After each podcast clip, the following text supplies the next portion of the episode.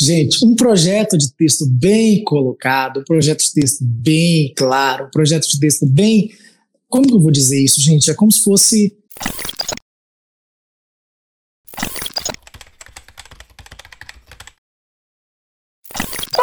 tarde, queridos e queridas. Começa agora mais um chá de redação. Eu sou Raiane Oliveira, supervisora de conteúdo do quadro e também tutora, de, tutora pedagógica. E eu estou em ótima companhia com os meus meninos de sempre, né, Pedro? Boa tarde, pessoal. Sou o Pedro. Boa tarde, Rai, Balt. Sou monitor de linguagens aqui do quadro. E estamos aí mais uma quarta-feira, às 16 horas, para bater um papo sobre redação. Lembrem de interagir com a gente no chat. Podem dar boa tarde aí quem tiver. Boa tarde a todos que os alunos estão nos vendo. E aí, Balt, como que você está? Eu tô maravilhoso, tô aqui em clima de festa junina, a gente teve reunião geral, acho bom explicar, né? E, e era temática, ou seja, todo mundo teria que é, falar, é, se vestir, né, é, a caráter desse patrimônio histórico, cultural também do Brasil, e acho que já deu um spoiler aí que a gente vai falar um pouquinho sobre isso, né. É, Mega spoiler. Mega spoiler. Vamos, vamos deduzindo o óbvio que eu já falei, né? Tipo isso. Mas é isso, gente. Sejam muito bem-vindos. E hoje, antes da gente falar do Bora, a gente vai falar sobre algo muito especial, algo que eu sempre bato muito na tecla, que eu sempre tento mostrar demais para os nossos alunos, que é a questão do projeto de texto. Mas antes a gente tem que fazer a nossa retrospectiva, né? Então eu vou fazer o seu papel, Rai, vou voltar para o Pedro. Vai, Pedro. Beleza. Gente, no último podcast que a gente gravou semana passada, falamos de uma, uma coisa que provavelmente já aconteceu com você, que é o tal do bloqueio criativo. Bloqueio criativo como um problema na redação, né? Quais são os motivos, quais são as formas de lidar com esse processo mental que às vezes atrapalha muito o aluno na hora de escrever e como que a gente pode encarar isso de forma mais leve é, e tentar encontrar estratégias pessoais e eficientes para superar esse bloqueio. Então, o Balt deu várias dicas boas, falou sobre estudos científicos desenvolvidos sobre isso, né, sobre o curso que ele está que ele tá fazendo, e foi muito, muito bom. Recomendo que vocês assistam. É, gente, eu quero saber se vocês testaram, né? Se alguns de vocês aí já testaram as técnicas e tal, se funcionou, se não funcionou, por que que você acha que não funcionou, enfim, se vocês já tiverem testado a técnica aí nesse espaço de uma semana, falem pra gente. Foi um assunto muito legal e, e que a gente fez uma pesquisa, não sei se, se, vocês sabem, gente, mas a gente fez uma pesquisa entre as pessoas interessadas em redação, né? Quando a gente foi lançar a Maratona 920+. Mais, é, e a maior dúvida de todo mundo era bloqueio criativo. Então a gente percebe que se naquela pesquisa de pessoas interessadas em redação é, houve essa, essa grande proporção aí de gente que tinha realmente dúvida do bloqueio criativo, era de fato ali é, a maior dúvida. Então o podcast da semana passada foi muito interessante por causa disso, porque acho que tocou na dor né, de todo mundo aí que, que é interessado e, e nessa disciplina que eu escolhi para viver. É. E se a pessoa ainda não teve um bloqueio de criativo, guardar as dicas para quando tiver é muito bom, né? É melhor a gente já se precaver agora, para caso isso apareça. E se você não assistiu o nosso podcast, ele fica guardado aqui no canal, beleza? É só ir na playlist, no quadro oficial da, do chá de redação. Beleza? E seja muito bem-vindo, Júlia, seja muito bem-vindo, Cauane. Como vocês já sabem, a participação de vocês é vital para o podcast. Então, contem para a gente não só sobre o último podcast, mas sobre o que vocês entendem como projeto de texto, porque eu sei que é uma coisa que às vezes aparece, mas muita gente tem dificuldade em definir né? Então, vamos começar com as perguntas, tá, gente? E fiquem à vontade para usar o chat. E alguns podcasts a gente já vem conversando, né, Baldi, sobre as chaves que diferenciam uma pessoa que tira 920 de uma redação 800, 700. Então, eu queria entender, Baldi, como é que esse projeto de texto ganha espaço nisso aí? Ah, isso é uma pergunta maravilhosa. Eu acho que talvez é, de antemão é, é, seja interessante a gente falar sobre isso, porque, porque o projeto de texto, de texto ele influi em diversas áreas aí das, das, das, competências. Né? A gente percebe ali, de fato, a organização do, de pensamento do aluno. E, além disso, se ele sabe organizar esse pensamento com aquilo que a estrutura pede. Então, o olho do corretor, né, eu digo assim, por ainda, ainda corrijo muitas redações, né, eu, eu acho que o professor não pode parar de corrigir redação, senão a gente é, fica desafinado, né, como se fosse um piano que não se toca, enfim.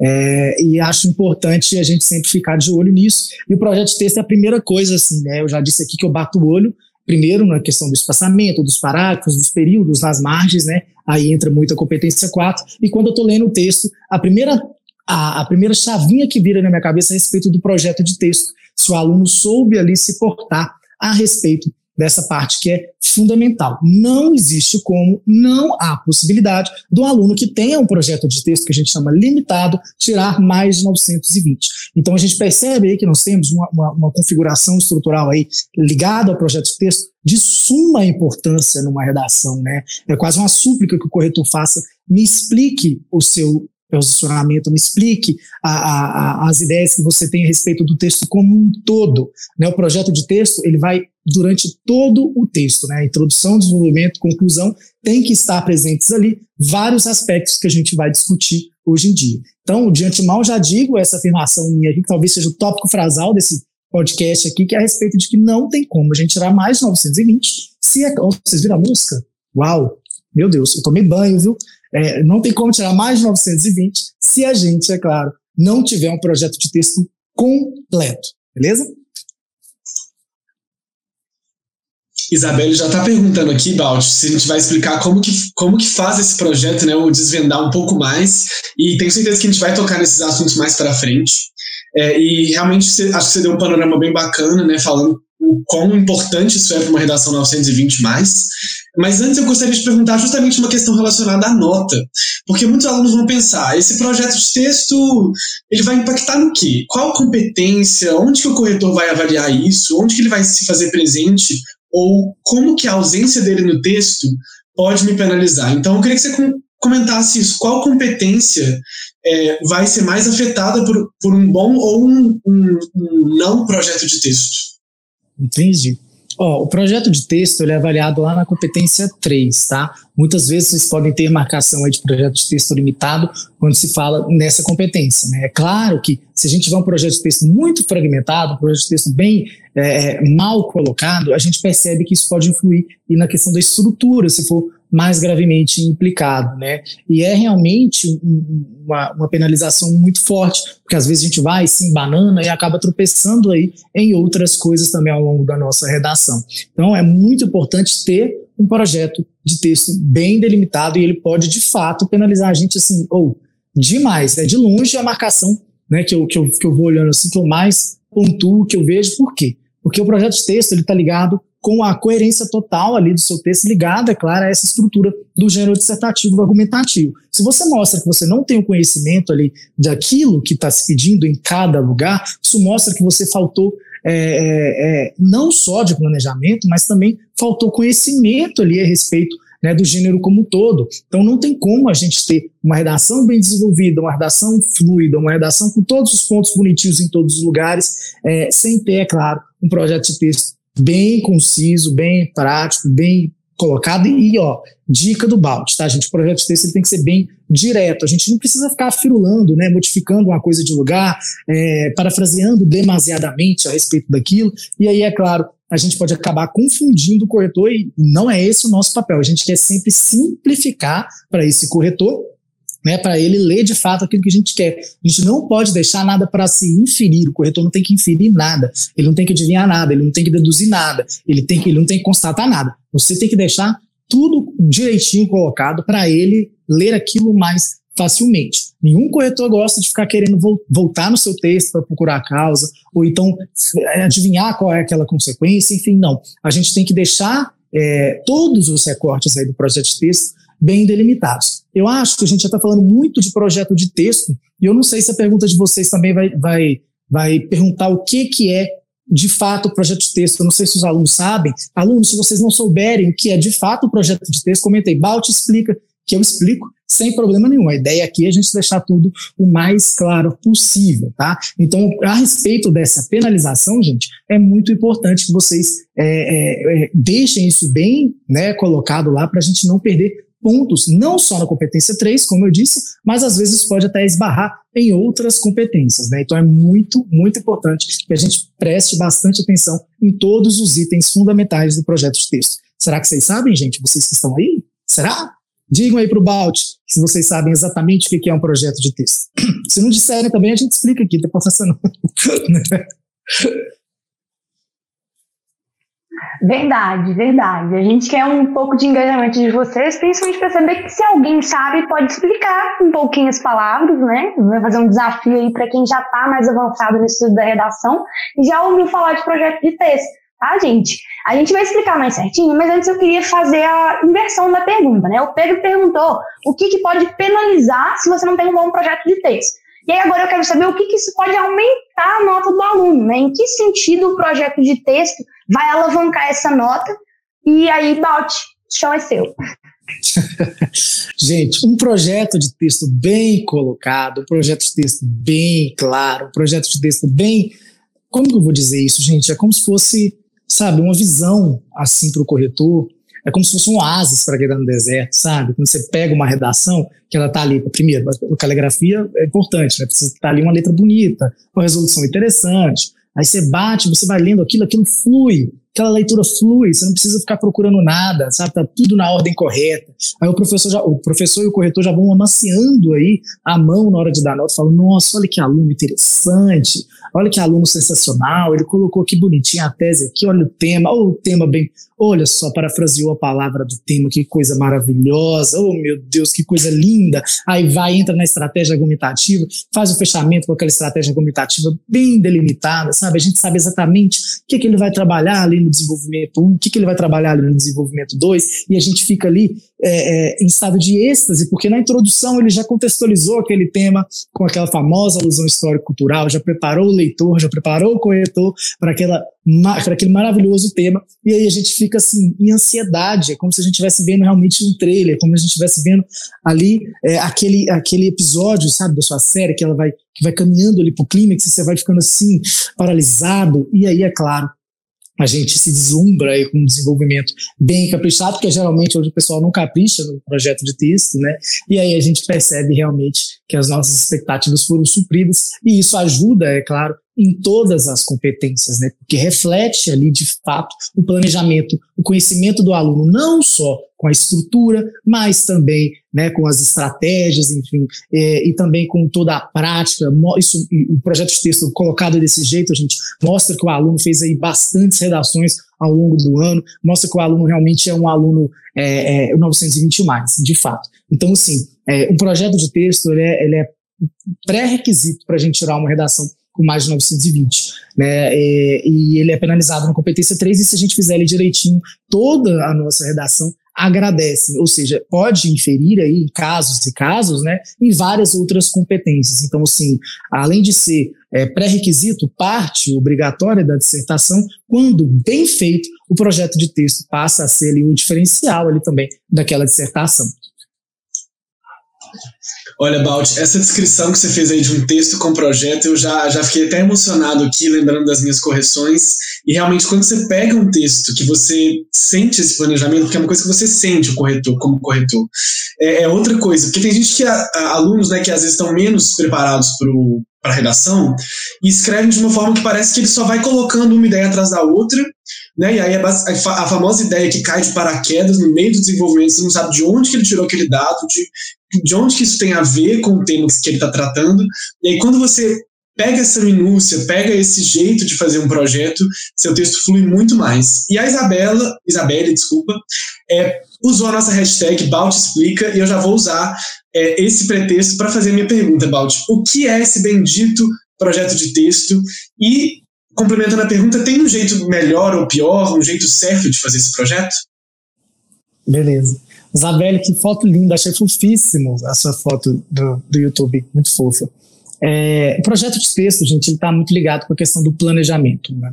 Existem coisas que precisam estar em determinados momentos, é como se fosse um jeito né, de escrever a redação e está muito ligado com o planejamento, para se o aluno realmente se planejou ali para fazer aquele texto. Né? Durante o projeto de texto, leitura né, é, do seu texto, a gente consegue ver se houve ou não planejamento do seu texto. E, esse, e essa palavra é muito importante quando a gente trata de projeto de texto, porque a gente existem vários pontos que a gente precisa colocar né, dentro da dissertação em cada bloquinho, introdução, desenvolvimento, conclusão. Né? Na introdução é obrigatório alguns pontos para a gente completar esse projeto de texto. A gente precisa da nossa tese, a gente precisa do nosso tema e a gente precisa dos recortes argumentativos topicalizados. Balt, socorro, help me, Lord. O que, que, é isso que você quer dizer? Recortes argumentativos topicalizados, gente, nada mais é do que, são, do que os tópicos que a gente vai desenvolver lá na parte estrutural do desenvolvimento. Né? Ou seja, se a gente vai trabalhar uma estratégia argumentativa que é causa e consequência, nossos recortes serão a causa daquela problemática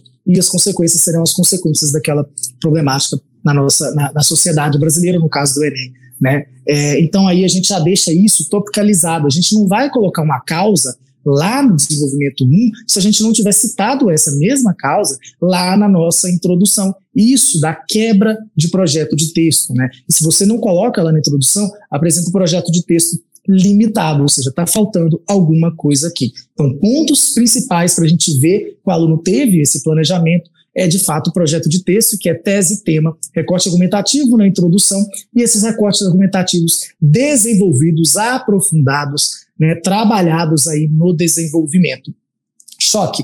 Não há nada no edital que fale para a proposta de intervenção ficar na conclusão. No entanto, é unânime entre todos os professores que ela deve ali ficar. Então a gente sempre vai colocar essa proposta de intervenção na conclusão e é claro que essa proposta de intervenção ela também está ligada aí de alguma maneira, né, de uma maneira bem profunda, ao projeto de texto. E se a gente não se planeja, se a gente não coloca, né, esse planejamento do nosso projeto de texto, a gente não coloca lá a nossa proposta de intervenção do jeitinho certinho, a gente pode, né, é, em grau maior até afetar o projeto de texto com a nossa conclusão como proposta de é, como com a proposta de intervenção. Então, o projeto de texto nada mais é do que saber o que, onde. Né? A gente vai saber o, o que colocar e onde colocar. Né? Então, isso é importante vocês saberem. Na introdução, tese, tema, recortes argumentativos topicalizados, e isso, né, o recorte argumentativo topicalizado, tem tudo a ver com aquela aula que a gente deu aqui no podcast sobre estratégia argumentativa. Então é muito importante que vocês voltem aí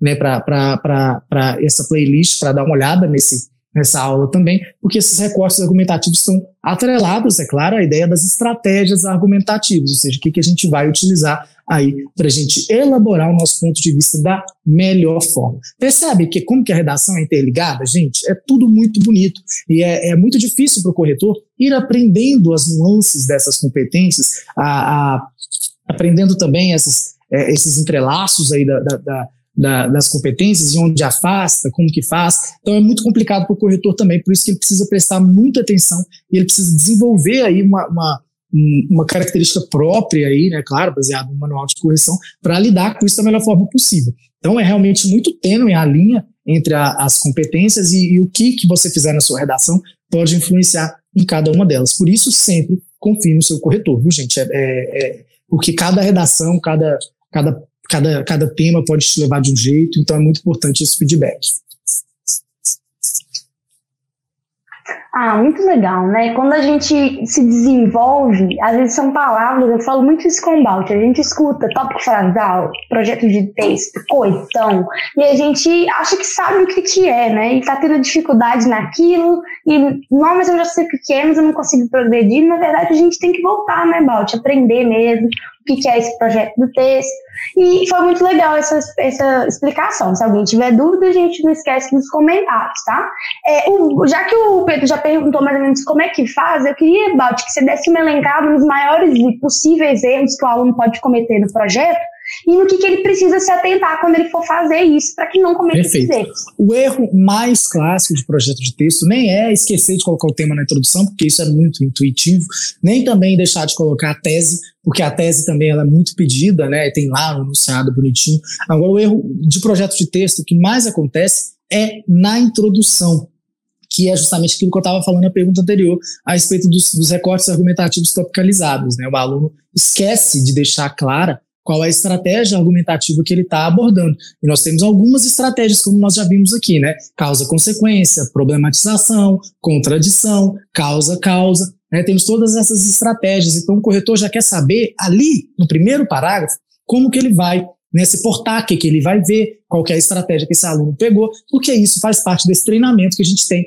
a olhar para um texto para corrigir. Né? É, e muitos alunos acham que a dissertação, por exemplo, é tipo é, uma novela, né, que, que, a gente vai pegar de surpresa ali no desenvolvimento. Ah, vou falar aquela causa que o corretor não vai ver, eu vou colocar lá no desenvolvimento 2, né? E aí, eu, na hora que chegar lá perto da conclusão, eu coloco essa causa que eu não falei e o corretor vai me amar, porque eu surpreendi, aí vai ser o clímax da minha redação. Não, né? Esse tipo de situação não pode acontecer. A dissertação ela não é uma novela. A gente precisa, já na introdução, saber com o que, que a gente está lidando. Né, isso aí é parte fundamental né, da, da, do texto dissertativo. E está ligado, é claro, como a gente está vendo aqui, à questão de um projeto de texto bem planejado, bem pensado, bem fundamentado, porque não pode haver surpresas né, nessas partes aí. Se você quiser impressionar um corretor e tal, quem sabe lá na proposta de intervenção com a gente bacana, com ação que ninguém tinha pensado, ou então com repertório original, mas não vamos impressionar o corretor apresentando um projeto de texto né, limitado, porque isso vai causar, é claro, penalização em todos vocês. Então, sempre deixem claro a estratégia documentativa lá na introdução. Ah, Malte, mas se eu tiver colocadas lá na introdução, depois eu vou colocar de novo no desenvolvimento, fica meio repetitivo, não? Não, né? A gente pode utilizar aí diversas palavras para a gente trocar, para a gente parafrasear, para a gente pegar outra palavra, outras palavras do mesmo campo semântico, pegar sinônimos, ou então é, colocar aquilo ali da melhor maneira possível, mais direta possível. Olha quem chegou. Caetano dizendo projeto de texto limitado não é uma boa. Então, gente, nunca deem surpresas no seu corretor, tá? Sempre deixem ele bem ciente, mostrem que vocês têm um planejamento e têm um projeto de texto bem aprofundado aí na cabecinha de vocês, tá bom? Adorei a participação do Caetano, né? E acho que essa mensagem que ele trouxe foi fundamental. É, ó, o João, Juan, não sei, desculpa, o Juan Lucas é, acabou de perguntar uma coisa que é, acho que pode, acho que cabe agora. É, poderiam me falar como trabalhar produtividade e pertinência nos, nos argumentos? Já que a gente está falando de uma questão de desenvolvimento, Balde, acho que você podia tocar nesse, nesse aspecto. Produtividade em que sentido? Uma, poderia me falar como trabalhar produtividade e a pertinência dos argumentos. Os argumentos, eles têm que, você tem que escolher uma estratégia né, argumentativa que seja mais confortável para você. Ou seja, se naquele tema você possui mais é, é, facilidade, mais conforto com alguma estratégia, você pode optar por escolher.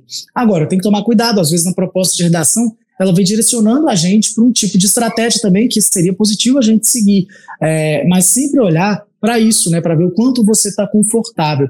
A respeito de um bom uso de argumentos, aí já entrando um pouquinho na parte de repertório, que é um filtro a mais aí da argumentação, né, que são os argumentos, são os repertórios que a gente vai utilizar para suportar toda a nossa argumentação, é muito importante se perguntar né, se aquele repertório que você vai utilizar é, é legítimo, ou seja, se ele existe, se ele é relevante, se ele é pertinente para aquele tema e se de fato você vai fazer um bom uso daquele repertório, inclusive relacionando ele com o seu ponto de vista, tá? Eu acho que talvez seja essa a resposta que você procura. Se não for, você me fala novamente que a gente volta e eu tento é, falar mais um pouquinho sobre isso, tá bom? Obrigado pela participação. Show. É. Acho que isso tem muito a ver né, com o momento em que você está fazendo um projeto e consegue concatenar é, as suas ideias com a sua estrutura. Né? Eu acho que é, é, uma das bases né, de um projeto de texto é essa junção, essa união entre a ideia que você vai ter, então, o seu potencial argumentativo, ou seja, o que você vai trazer de, de argumentos, de repertório, e onde você vai saber colocar cada uma dessas coisas. E para terminar, Balt, é, eu, eu, elaborei uma pergunta aqui, é, e aí você já pode responder e puxar para uma conclusão sobre o tema. É, eu queria saber qual que é a diferença de um projeto de texto para um rascunho de um texto, ou é, assim, eles se complementam, eles são coisas que su se substituem, né? Uma, o projeto dispensa o rascunho, o rascunho dispensa o projeto. É, como que isso opera no momento de uma produção? Entendi. É, na verdade, rascunho e projeto de texto não tem muito a ver, né? Rascunho tem mais a ver com a questão do planejamento, que é a etapa prévia aí para a gente saber colocar o nosso projeto de texto da melhor forma. Né? O planejamento, é, é, fazer um rascunho é parte desse planejamento, né? Para a gente saber o que colocar e onde colocar, né? Mas aí a gente vai colocar mais aprofundado lá no nosso texto, né? E aí o projeto de texto já vai estar ali na versão final, já dentro da nossa, né, da nossa dissertação ali como um todo. Então é muito importante, é claro, muitos professores dizem que, que, que, que vão banir o rascunho, que está dando certo para os alunos dele, enfim.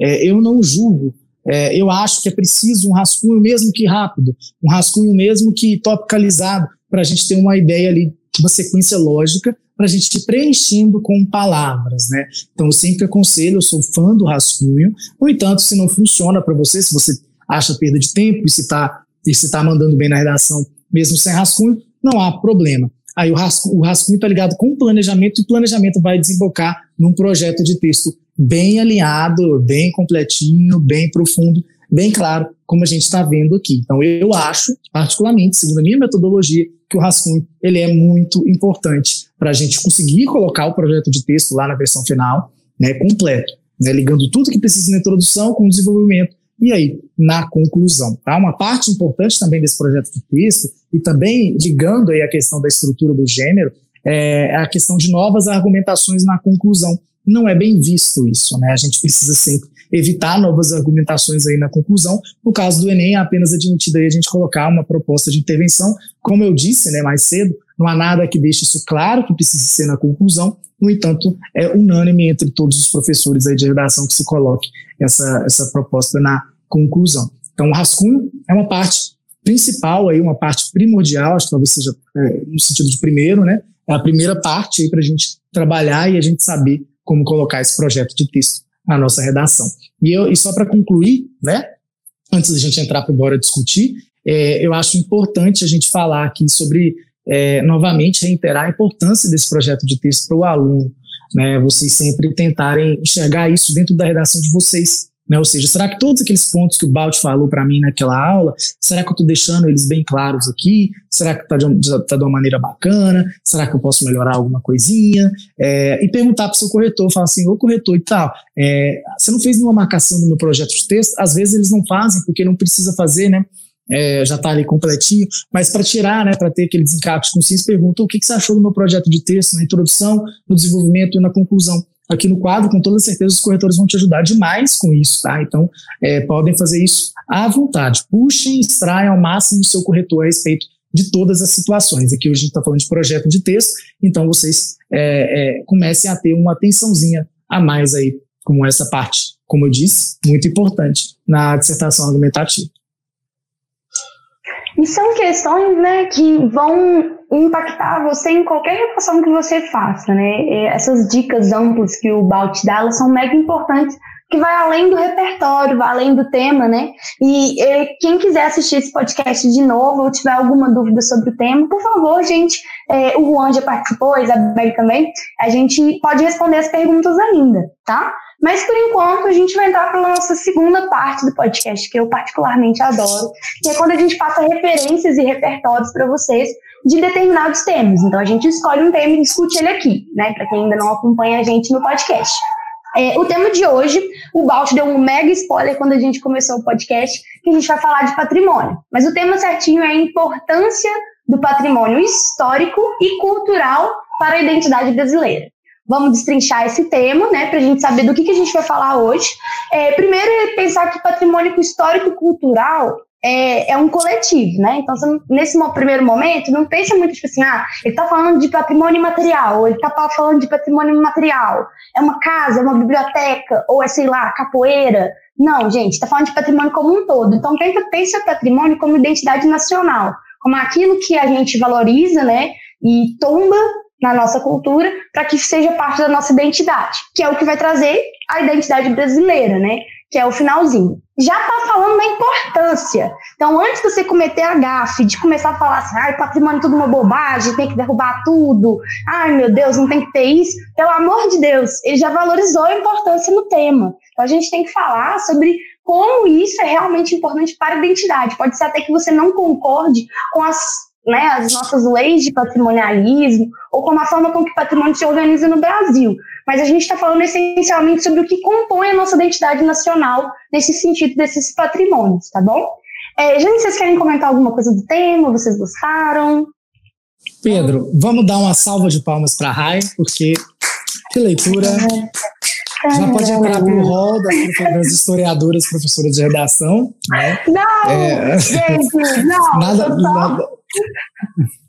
Nada eu tô contra, só explicando. Sim, muito, mas muito eu tô só explicando. Porque hoje eu escolhi esse termo especialmente por causa da atualidade. Eu falei muito com o Pedro que a gente está tendo uma discussão sobre o que é patrimônio no mundo inteiro e a identidade é. brasileira não pode ficar por fora disso, né? Isso é uma coisa que uhum. facilmente pode cair em qualquer prova, principalmente os vestibulares um pouquinho mais reflexivos, que já tem uma discussão patrimonial, né? Patrimônio é como a gente mede a história, né, gente? Então, tipo assim, a gente só sabe que algo foi guardado do passado para cá porque foi valorizado. Então foi, é, virou um patrimônio. Então, por exemplo, aqui em Minas Gerais, não sei quem conhece, né? Nosso maior patrimônio histórico-cultural são cidades históricas aqui perto da nossa capital. Então a gente tem cidades inteiras que são tombadas, né? Pelo menos a parte central delas, para que mantenha esse estilo colonial que foi muito comum aqui em Minas Gerais, né? Vocês sabem que a gente foi um point é. aí por muito tempo.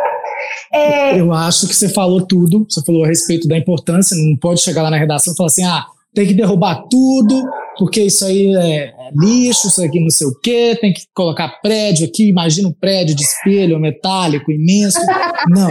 Urbanista. É, é, é, a gente não pode fazer isso. A gente está falando aqui da importância desse patrimônio histórico e a gente pensa nessa importância justamente por, pelo que o tema está trazendo para a gente, porque esse patrimônio é parte aí é fundamental da nossa identidade. Né? A Rai trouxe até um conceito muito interessante a respeito de patrimônio abstrato, né, por assim dizer, entre aspas, que não é o patrimônio físico, né?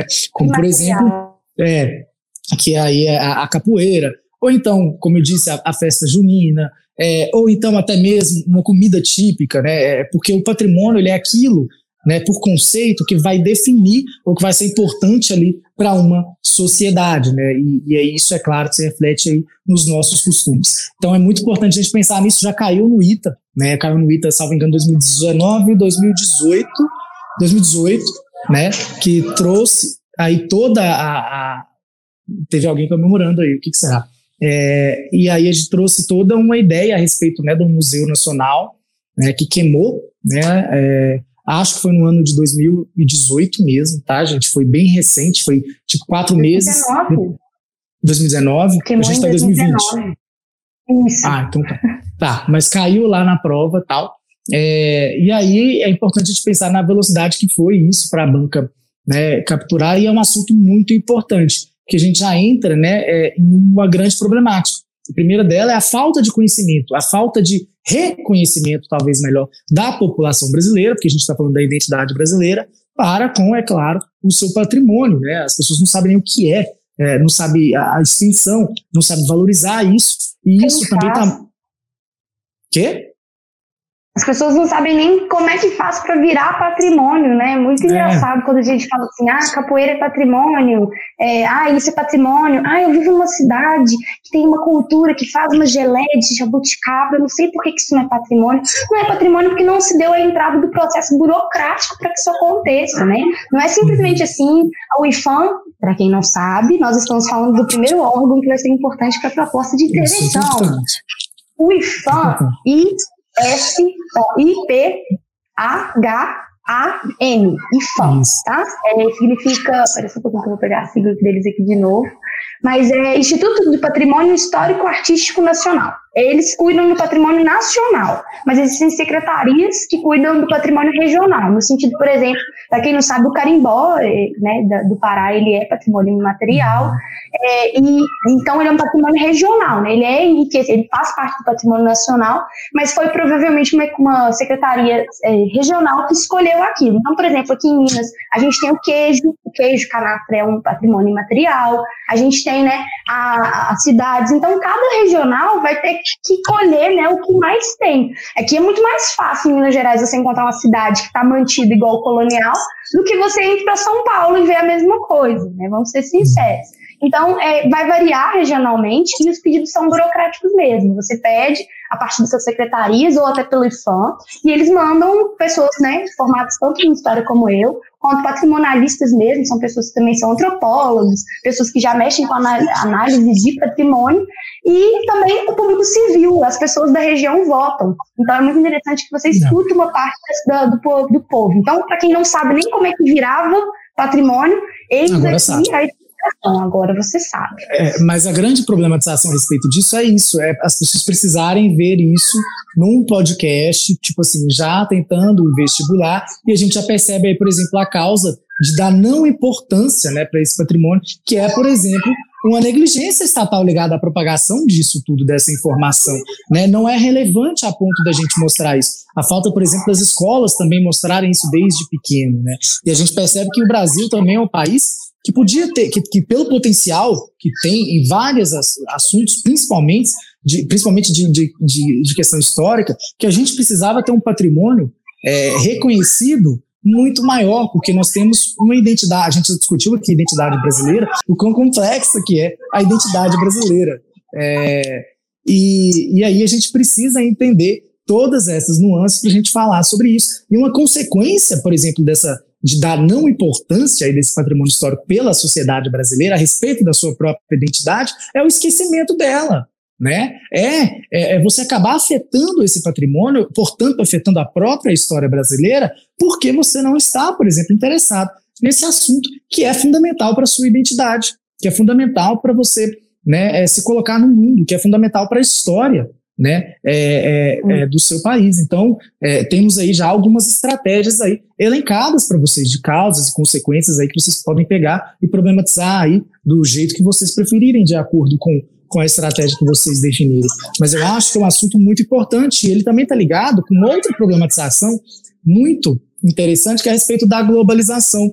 Né? A gente tem é, um, um, um, quando tudo é global, acaba que identidades se misturam. E países que, é, que exportam identidades deles para nós é, acabam sendo uma cultura mais valorizada do que a própria cultura que aqui estamos. Né? Então, culturas é, é, estrangeiras são mais valorizadas do que a nossa própria cultura. E lá em 1970 já se falava disso. Né? Nelson Rodrigues falou muito sobre esse tipo de complexo, né? o complexo vira-lata, nessa supervalorização do estrangeiro e a, e a desvalorização total do nosso próprio patrimônio, da nossa própria identidade. E, e, é nítido, por exemplo, se a gente aqui citar, a, a, acho que até entre nós três, se a gente for falar, por exemplo, de mitologia grega, mitologia romana, a gente vai saber muito mais do que a respeito da mitologia né, é, é, dos tupis guaranis, é, é, ou então até mesmo folclore brasileiro, né? É, e a gente percebe isso muito claramente. Tem sempre aquela problematização, né, a respeito de Halloween, a respeito de não sei o que e tal, e, e, e, é de fato aí, por exemplo, o Halloween seria aí talvez uma, uma, uma, uma manifestação cultural estrangeira, né, e, e, que a gente a pratica aqui. Né? É, então a gente tem sempre que se pensar nisso, pensar na, na, na aí já temos uma alusão histórica para você contextualizar, né? Eu dei aí a globalização, né, que a gente poderia abordar. Agora eu estou falando demais, Raio, você também esquecemos do Pedro. Pedro, help, fale. Gente, mas eu estou adorando a discussão, acho que o caminho é muito esse mesmo, relacionado a a valorização do patrimônio como uma forma de, de não, não permitir o apagamento da cultura brasileira. É, eu, quis, eu quis trazer hoje, né, como sempre, puxando uma sardinha para o que eu mais gosto, que é a literatura. Eu quis trazer um romance, que é um romance, inclusive, cobrado em vestibulares, um romance muito importante para uma virada aí do século XIX para o XX no Brasil, que é O Triste Fim de Policarpo Quaresma, do Lima Barreto. Esse romance foi publicado em 1911 e ele traz uma discussão mega interessante sobre essa questão da identidade e do patrimônio.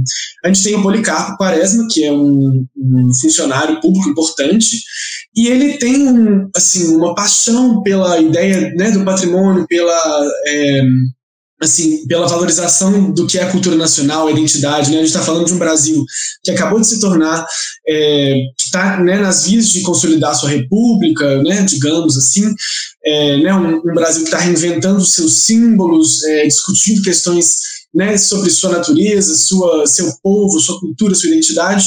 E aí o que a gente tem é um livro que vai caminhando para uma desilusão. Né? Esse, esse personagem tão empolgado com os símbolos com a cultura, ele vai percebendo que por, por trás o que existe é esse descaso que a gente vê, né? Essa burocracia, é, esse governo que às vezes não dá a devida atenção e não dá o devido valor ao que seria a importância cultural desses bens, e sim uma importância financeira ou uma importância política, né, usar isso de palanque, coisas do tipo. Então a gente tem o Policarpo como um exemplo de uma pessoa que teve um de um personagem fictício, mas que é muito real nesse período que pode ser espelhado atualmente, uma personagem, um personagem que teve esse desencanto com a cultura do patrimônio no Brasil, que às vezes é uma cultura é, pouco desenvolvida, pouco estimulada pela, pela, pela máquina pública, e que, em vez de a gente reivindicar positivamente, a gente acaba perdendo no, nesse mundo de, de referências é, né, alienantes, e a gente pode puxar também teóricos da, da escola de Frankfurt, né, de base marxista, para falar dessa alienação, enfim, mil coisas, mil fatores que podem entrar no jogo aí dessa redação. Sim, mas eu vou trazer José Murilo de Carvalho para poder casar com o Policarpo Quaresma. É, José Murilo de Carvalho escreveu Bestializados, é um livro incrível, fala sobre a transição da República do Brasil, né? É uma república que o povo assistiu parado, né? A gente chama de república, res pública, é aquilo que é público, né? É o nosso meio, é o, de, é o que é de todos, é, por, é isso que chama, esse é o significado. E não foi de todos, né? Foi uma república que foi muito mais pelos interesses e nesse momento se forjam identidades nacionais, como o Pedro falou, e aí você pode trazer né, é, essa ideia de você modificar um patrimônio para que ele sirva a um propósito. Normalmente os patrimônios, né, principalmente porque eles são governamentais, eles quase sempre servem a um propósito. Eles vão exaltar um governo, né, eles vão exaltar um acontecimento. Então, normalmente é por esse propósito. Então, vem a pergunta que a história vai fazer, que é patrimônio para quem? É o que a gente vai chegar na mais atual das situações de discussão de patrimônio, que é que hoje a gente tem uma quantidade X de patrimônio que é forjada como dita nossa identidade, né? A gente tem estátuas de ditadores, a gente tem é, os nossos bandeirantes ainda exaltados como heróis, né? Então, a gente tem, por exemplo, na história de São Paulo mesmo, né? um regionalismo muito grande, que ainda há uma valorização muito grande dessas pessoas que foram os primeiros colonizadores, é, propriamente dito, né, que entraram verdadeiramente em guerra aos indígenas e com as outras populações. Então, é, o patrimônio de quem? Essa discussão você pode trazer até como uma discussão historiográfica, é assim que a gente chama, assim como o revisionismo é uma discussão historiográfica. É, essa questão do patrimônio também é patrimônio para quem? Então é interessante falar do apagamento das, das comunidades ciganas, o apagamento das comunidades indígenas, o apagamento da comunidade negra, o apagamento da comunidade feminista, o apagamento da comunidade é, o que eu falou? LGBTQI+. Então, assim, a gente tem um apagamento geral, então um patrimônio hoje que tem série de discussões. Se quiser citar, né, a gente teve a igreja da Candelária que foi pichada, a gente teve a, Borba, a estátua do Borba Gato, que foi recentemente, né, é, uma grande comoção para que isso seja retirado e uma grande comoção para que isso seja mantido. Para quem não sabe, Borba Gato foi um bandeirante, né, responsável aí por abrir caminho para a interiorização brasileira. Tá? É, só para explicar os tipos de patrimônio, patrimônio, gente, é histórico, natural, artístico, tá? e cultural. O cultural ele pode ser realmente físico nesse sentido, tá? Mas aí quando é uma coisa, por exemplo, a capoeira, a gente vai para o imaterial. Esse é o nome utilizado. Como eu falei, né, de agente, usem o IFAM e as secretarias patrimoniais regionais, que aí vai variar por estado. E sim, é uma discussão que não acaba. Então, se você for é. curioso aqui, vai buscar mais, tem patrimônio, você pode discutir, discutir patrimônio como no geral, entendeu? Então, é, vai depender dos textos motivadores, que é uma coisa que o Baltazar sempre me lembra, né? Não começa a soltar, de repente falei o patrimônio, vai soltar tudo que a gente falou aqui lá. Vamos ler os textos motivacionais, caso isso caia, e é a melhor forma que a gente tem de empregar isso que a gente falou aqui, beleza? É isso mesmo, ah, eu acho assim, fantástico tudo que você falou. A gente pode utilizar agentes mais simples também, caso vocês não lembrem dessas né, dessas siglas todas, enfim, a gente pode utilizar a escola, a gente pode utilizar o Estado com E maiúsculo, enfim. É, o Estado eu não aconselharia tanto porque a gente teria que delimitar mais algumas coisinhas, mas a escola é um ótimo agente para uhum. vocês utilizarem aí também, tá? É, é substitui o Estado por governo com G maiúsculo, para ficar mais bonitinho. Perfeito. Estado é o Brasil inteiro, o governo é, são os responsáveis pela administração, tá? Isso. Estado somos nós, Brasil. Beleza, e, e, é importante ressaltar também, gente, que nessa né, na, na, na, proposta de intervenção, a gente já falou disso aqui uma vez, é, a respeito da, da, da de, de, estar é, sobre esses agentes, né, estar mais próximos aí, é, não precisa ser tão fiel à realidade, mas a gente sempre aconselha que o seja, tá? Então é, é só tomar cuidado com isso, mas o IFAM é fantástico, é um ótimo, é um ótimo exemplo, é realmente o órgão que cuida aí disso, e eu acho que vocês estão bem servidos aí de, de argumentação e de repertório para esse tema. Né? A Clarissa é, comentou aqui, ela recomendou Cartas Chilenas, do Tomás Antônio Gonzaga. Adorei esse repertório, né? Uma coisa super inesperada. Eu, se fosse corredor de sua redação, assim, já ia ficar tendendo assim, a dar uma nota muito alta. Pegou aí um poeta, Arcade, de um momento em que o Brasil estava realmente revendo sua identidade, pensando a questão é, do seu posicionamento, né? Lembrando que era um poeta é, filiado ao movimento de é, em Confidência Mineira. Então, é assim, uma, um, um, super argumento para pensar essa questão. Eu queria também trazer é, um fato, né? A gente está vendo aí esses protestos é, antirracistas é, espalhados pelo mundo.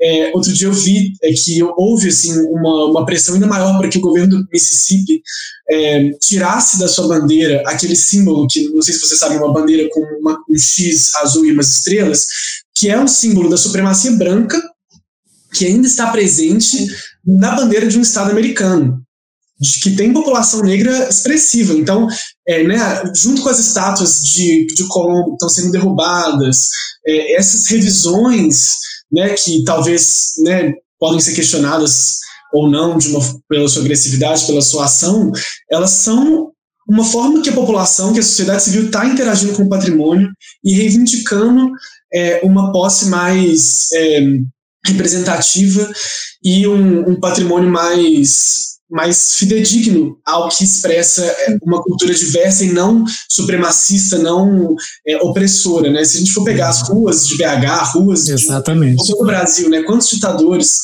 militares, quantos bandeirantes é, assassinos, né? Quantas pessoas problemáticas, problemáticas, né?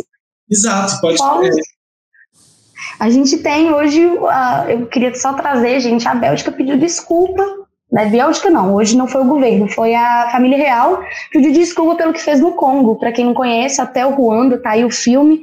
É um filme avassalador, né? Assim, é a guerra colonial na sua essência na África. É, e eles pediram desculpa hoje, foi uma coisa muito importante, né? Porque foi o rei Leopoldo que foi o responsável pela morte dessas pessoas, milhões de pessoas.